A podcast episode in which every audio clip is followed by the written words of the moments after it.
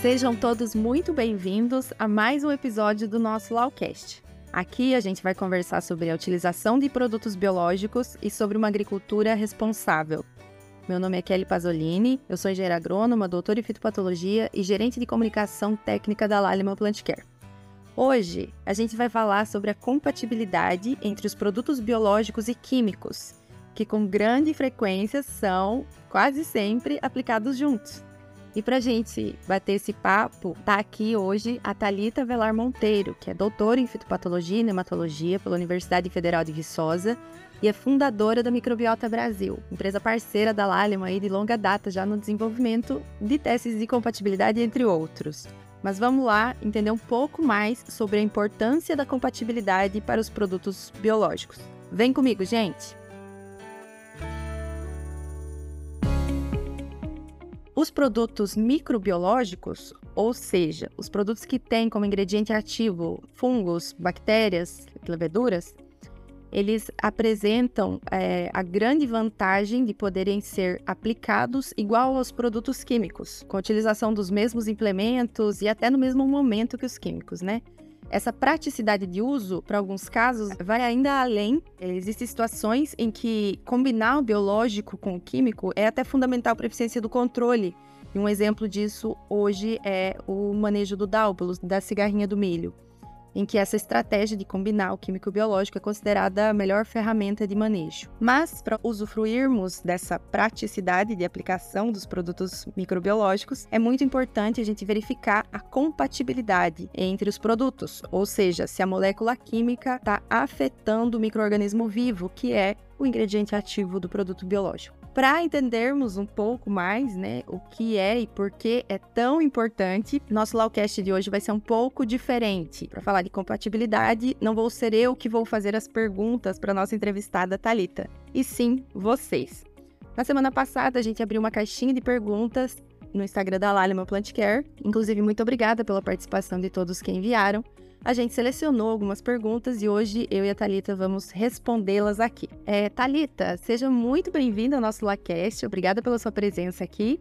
E para a gente começar, eu vou trazer uma pergunta que a gente recebeu de várias pessoas, é, que é relacionada à metodologia do teste de compatibilidade. Muitas pessoas mandaram pergunta questionando como ele é realizado, né, e, qual a diferença de teste entre fungo e bactéria, ou no caso de tratamento de semente e suco. É, muito obrigada pelo convite. Ah, na Microbiota Brasil, nós seguimos é, protocolos próprios e ajustamos as necessidades das empresas.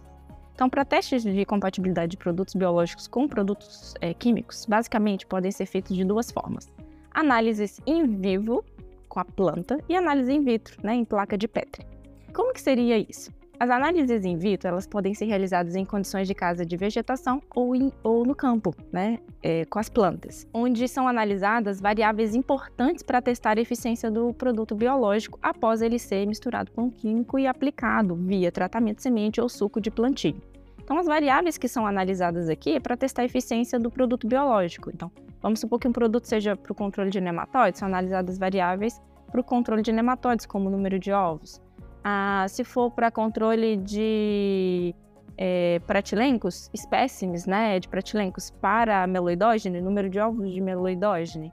Se for para testar a eficiência do inoculante, né, exemplo de bradiazol, avaliado o número de nódulos, né? Então assim, assim vai, né? Então são avaliadas variáveis é, que vão é, nos informar se aquele produto é, é ou não eficiente após a mistura com o químico.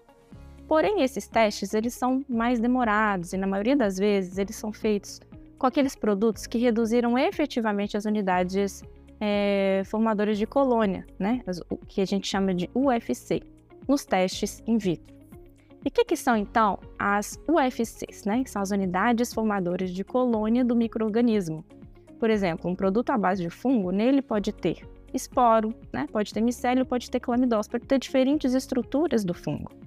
Então, cada estrutura dessa vai desenvolver, vai formar uma unidade formadora de colônia viável, né?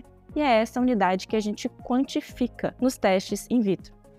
E nesses testes in vitro de compatibilidade de biológico com químico, né? Como que eles então são feitos?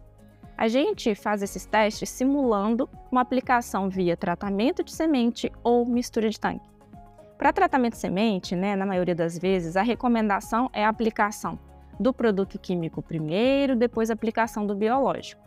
Nós então coletamos né, uma quantidade conhecida de sementes, uma massa conhecida de sementes, que é misturada em um volume conhecido de água ou solução salina, seguido de diluição seriada com o plaqueamento de uma alíquota em um meio de cultivo, que posteriormente, dali, né, vão crescer as unidades formadoras de colônia e nós vamos quantificar. Para um teste simulando uma mistura de químico com biológico em calda, né, é feito também a mistura do químico e do biológico, né, sempre essas misturas elas são é, com base em recomendações dos fabricantes, né, então, uma alíquota dessa mistura ela é retirada da calda e são feitas diluições seriadas com posterior plaqueamento em meio específico para o crescimento do microorganismo.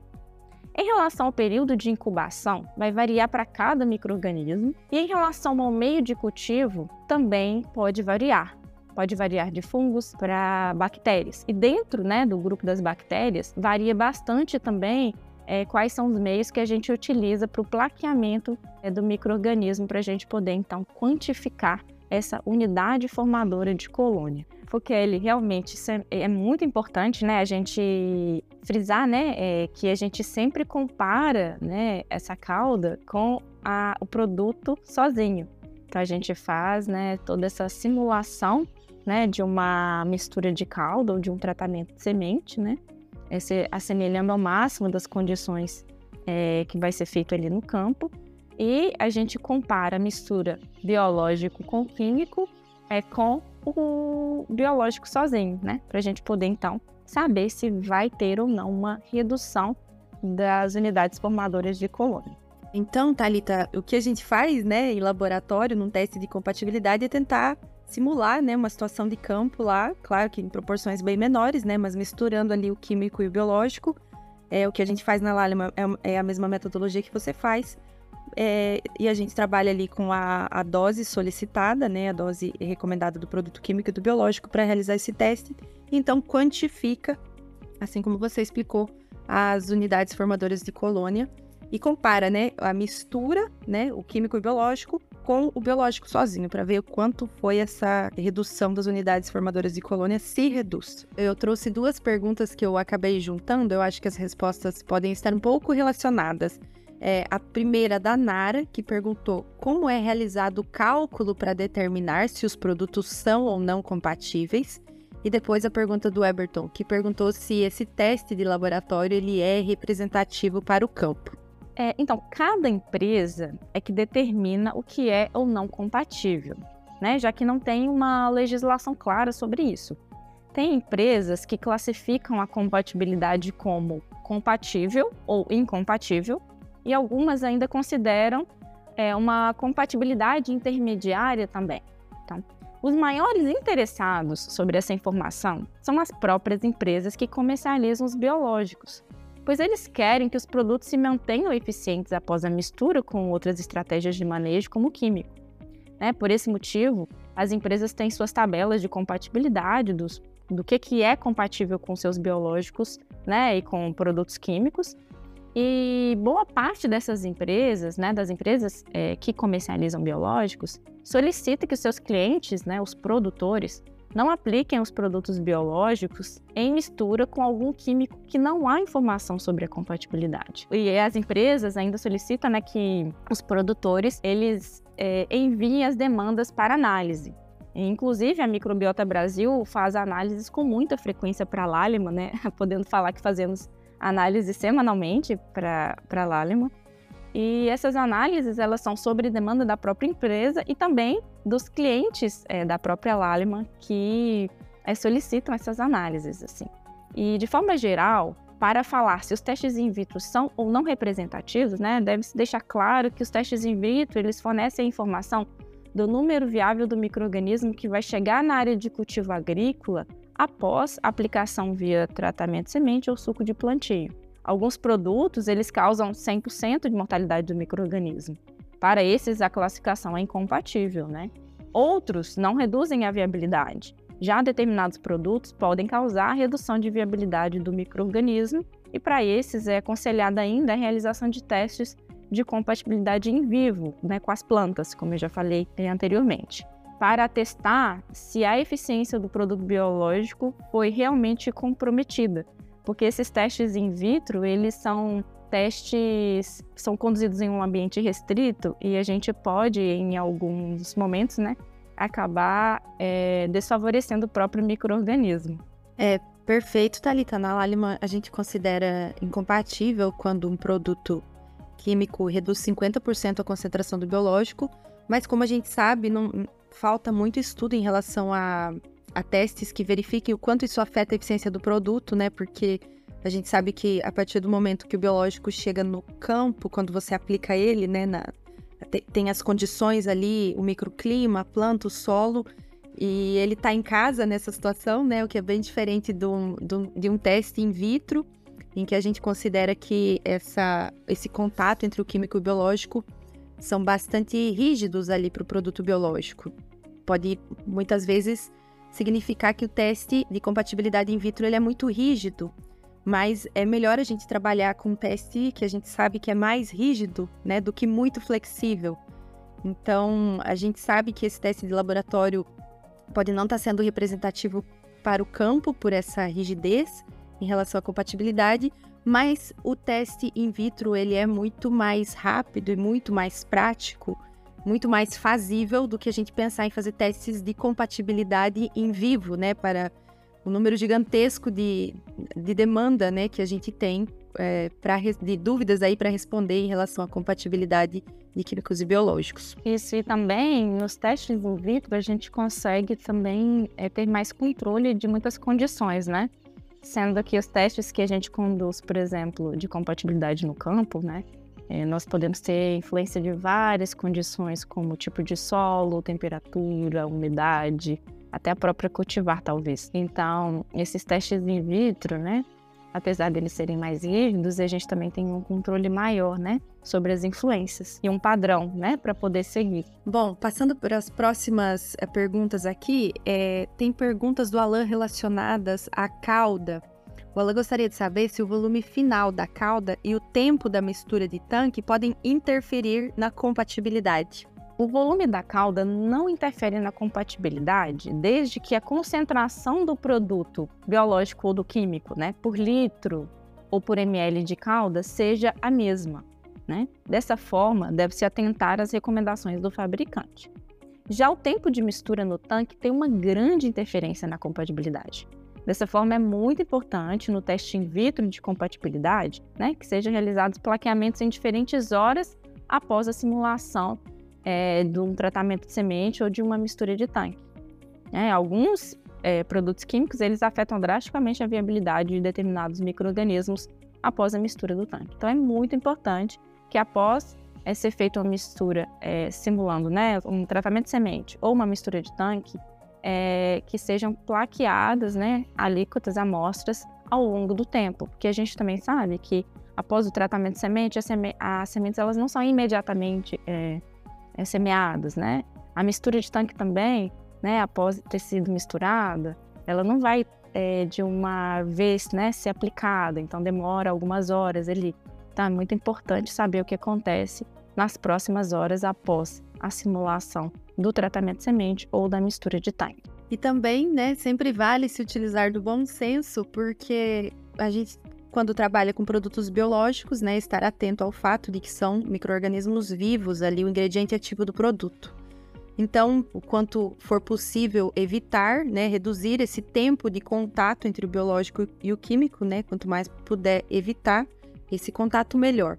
Talita, aqui outra pergunta que eu recebi do Kleber é em relação à formulação do produto biológico, se essa formulação interfere na compatibilidade. Então, em relação ao ativo na formulação, né, aqueles produtos que têm em sua formulação, né, microorganismo na estrutura de resistência, como clamidósporos para fungos ou endósporos para bactérias, né, exemplo de bacilos, né, a gente considera que vai ter uma capacidade de viabilidade dessas, dessas estruturas bem maior. Então, a compatibilidade de estruturas de resistências de microorganismos com produtos químicos ela é maior quando a gente compara com outras estruturas do próprio microorganismo, como um esporo, um micélio, né, que é um pouco mais frágil. Essas estruturas de resistência, como clamidóceros, por exemplo, que são né, espessamentos da parede ali do micélio que faz com que é formada aquela estrutura, né, vai garantir ao produto, ou por exemplo, o endósporo também, né, vai garantir a, a formulação uma maior capacidade de compatibilidade com produtos químicos.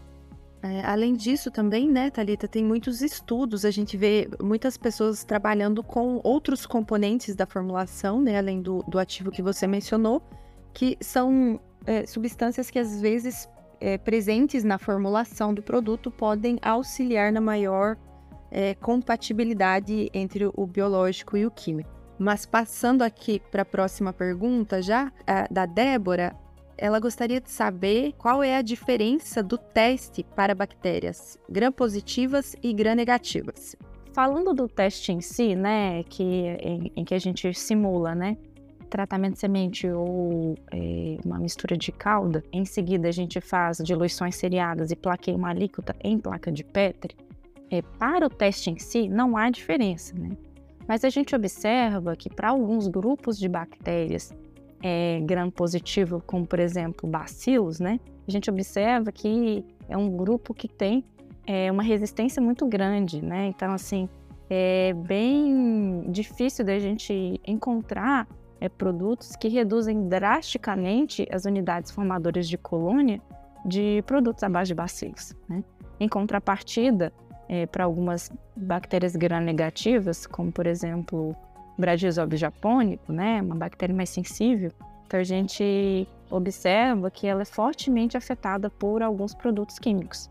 Então deve-se levar em consideração, né, no momento da aplicação de, dos produtos à base tanto de bacilos quanto de bradisóbio principalmente, né, aquela lista ali de compatibilidade dos produtos que as empresas fornecem aos seus é, clientes.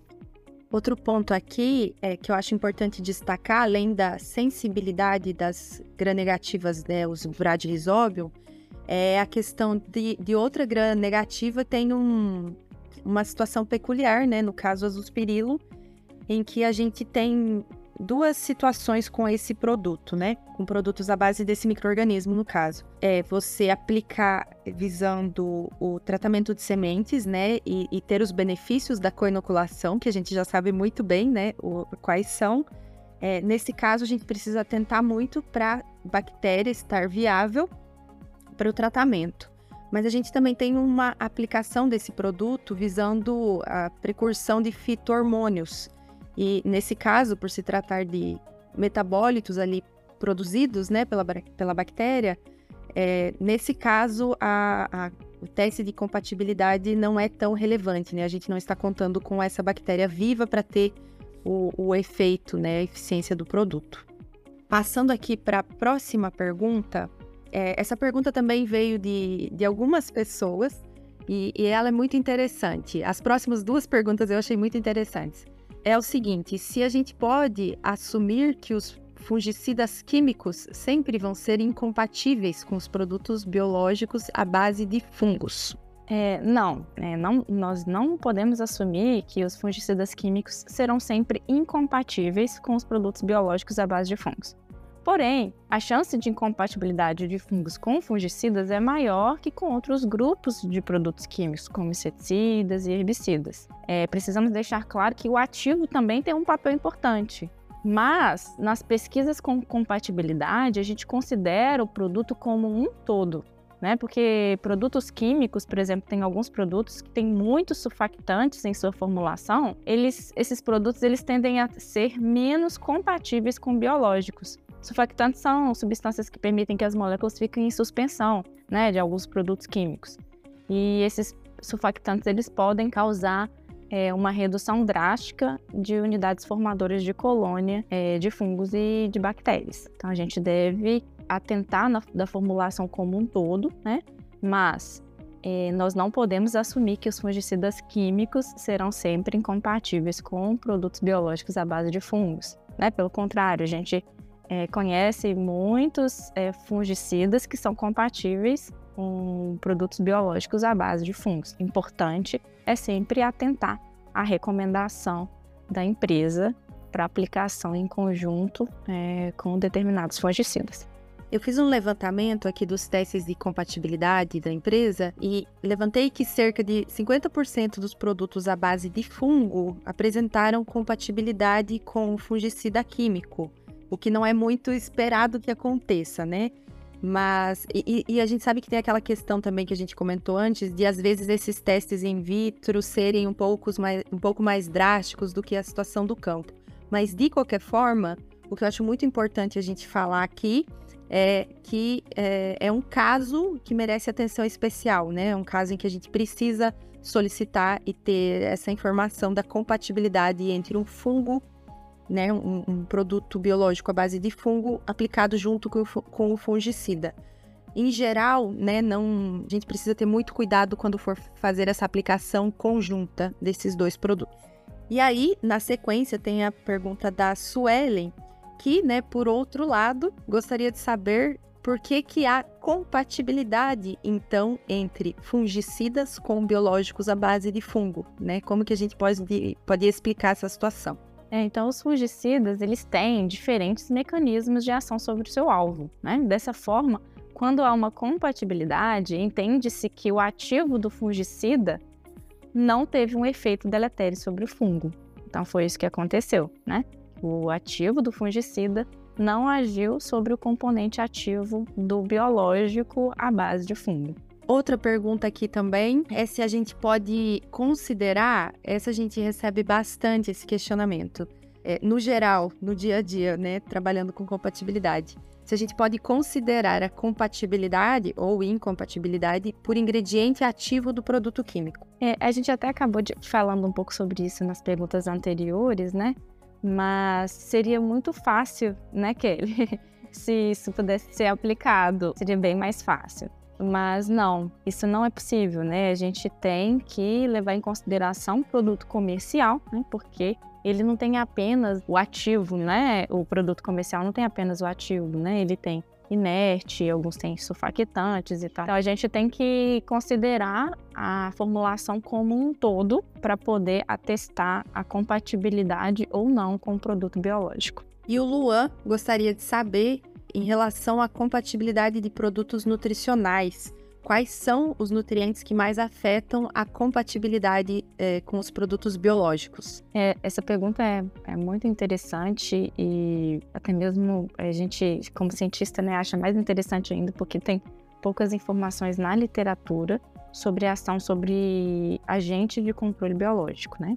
Nós sabemos que nutrientes como cobre, cloro, níquel, zinco, enxofre, manganês, boro têm efeito no metabolismo de fungos Porém, isso merece ser melhor investigado para os micro-organismos que são utilizados em produtos comerciais para né, controle biológico. Merece investigar um pouco mais sobre o efeito desses nutrientes, né? apesar de já sabermos efeitos sobre metabolismos de fungo de forma geral, né? Para micro-organismos é, utilizados no controle biológico, é, nós temos pouquíssimas informações. Então, dando sequência aqui, agora eu tenho uma pergunta do Luiz, que é a seguinte: vou aplicar químico e biológico junto. Qual a, a ordem correta de mistura? É, então, essa é uma recomendação né, que deve vir das empresas, mas no geral, para tratamento de sementes, aplica-se primeiro o químico e depois o biológico. Algumas empresas indicam um intervalo de 24 horas entre a aplicação do químico e a aplicação do biológico. E para a mistura de calda, é a mesma ordem. Primeiro adiciona o químico e posteriormente adiciona o biológico. E a nossa última pergunta, é, recebida dos participantes aí da nossa caixinha de perguntas, se os produtos químicos e biológicos não podem ser utilizados da mesma maneira, porque eles são muito parecidos. Se seriam esses testes de compatibilidade um excesso de cuidado? É, os testes de compatibilidade entre biológicos e químicos, eles são essenciais. Eu costumo falar que eles são essenciais para uma aplicação segura, garantindo a eficiência do produto biológico. Já que sabemos que alguns produtos eles causam perda de 100% de viabilidade do microorganismo. Nesse contexto, caso uma mistura onde 100% do ativo foi perdido, o produto ele não vai ser eficiente. Né? Dessa forma, os testes de compatibilidade, eles são essenciais e eles não são excesso de cuidado. E também complementando, né, a gente precisa lembrar que embora sejam parecidos, né, se utilizem da mesma maneira, a gente tem que lembrar que são micro-organismos vivos que a gente está trabalhando e que o modo de ação, né, o que a gente espera, a eficiência que a gente espera obter com a aplicação desse produto, vai depender muito do, do seu bom uso, da, de, de quão viável, né, do vigor desses micro-organismos nesse produto. Por isso, é sempre bom se atentar às boas práticas quando a gente trabalha com produtos biológicos. Prestar atenção no armazenamento adequado desse produto, não expor ao sol, né? Tratou a semente, não deixa a semente lá no sol, evitar essa mistura de tanque por um período maior do que o necessário. São uma série de cuidados aí que vão manter a, a concentração, a viabilidade desses micro-organismos maior no momento em que eles são aplicados e isso pode fazer uma grande diferença em termos do, da eficiência desse produto. Bom, chegamos ao fim aqui da nossa lista de dúvidas enviadas pelos nossos seguidores. Muito obrigada a todos vocês que enviaram e participaram junto com a gente aqui desse Lawcast e principalmente a nossa convidada que trouxe aí tanta informação para a gente entender um pouco mais sobre compatibilidade. Talita, você é fundadora da Microbiota Brasil, uma empresa, aí como eu disse, parceira nossa, né? É, poderia comentar um pouco com quem está ouvindo a gente sobre a missão da microbiota e, e também como quem está ouvindo a gente aí consegue entrar em contato com vocês? É, eu agradeço o convite em falar sobre compatibilidade de biológicos com químicos, né? Um assunto tão importante e essencial para o sucesso do, do agente de controle biológico, né? a gente sabe né, que a chegada do microorganismo viável no campo é apenas uma das etapas do sucesso. É muito importante né, a utilização das misturas recomendadas pelas empresas. É, nós esperamos que nos próximos anos né, sejam desenvolvidas novas formulações de químicos, né, e que considerem nessas novas formulações o uso de componentes menos agressivos aos micro-organismos é, usados em formulações comerciais. Esse é, um, esse é um grande desejo nosso, né? E a Microbiota Brasil ela é uma empresa que atua como uma extensão de pesquisa, desenvolvimento e inovação dos nossos clientes parceiros. Nós trabalhamos com uma diversidade de pesquisas, como, por exemplo, estudos de eficiência de produtos, compatibilidade, shelf life, é, estudamos também os mecanismos de ação envolvidos no controle biológico é, e na promoção de crescimento vegetal, entre outras pesquisas, né? Nós temos também um setor de diagnóstico de doenças de plantas e uma parte de treinamentos e cursos. E a nossa empresa, ela fica no Parque Tecnológico da Universidade Federal de Viçosa, em Viçosa mesmo. E a Microbiota Brasil agradece muito a Lálima, né, por essa parceria aí de longa data, né? E a gente deseja que a gente mantenha aí essa, esse relacionamento. Muito obrigada. Muito obrigada, Talita. Muito obrigada, Microbiota Brasil, pela parceria aqui nesse Lawcast, também nos, nos nossos testes de compatibilidade. Pessoal, nosso episódio vai ficando por aqui. Muito obrigada a vocês também que estão aí nos ouvindo e nos acompanhando. Não se esqueçam de seguir a Laleman Plant Care em todas as redes sociais, Instagram, Facebook, LinkedIn. Compartilhem esse episódio e fiquem ligados para os próximos. Até a próxima, gente!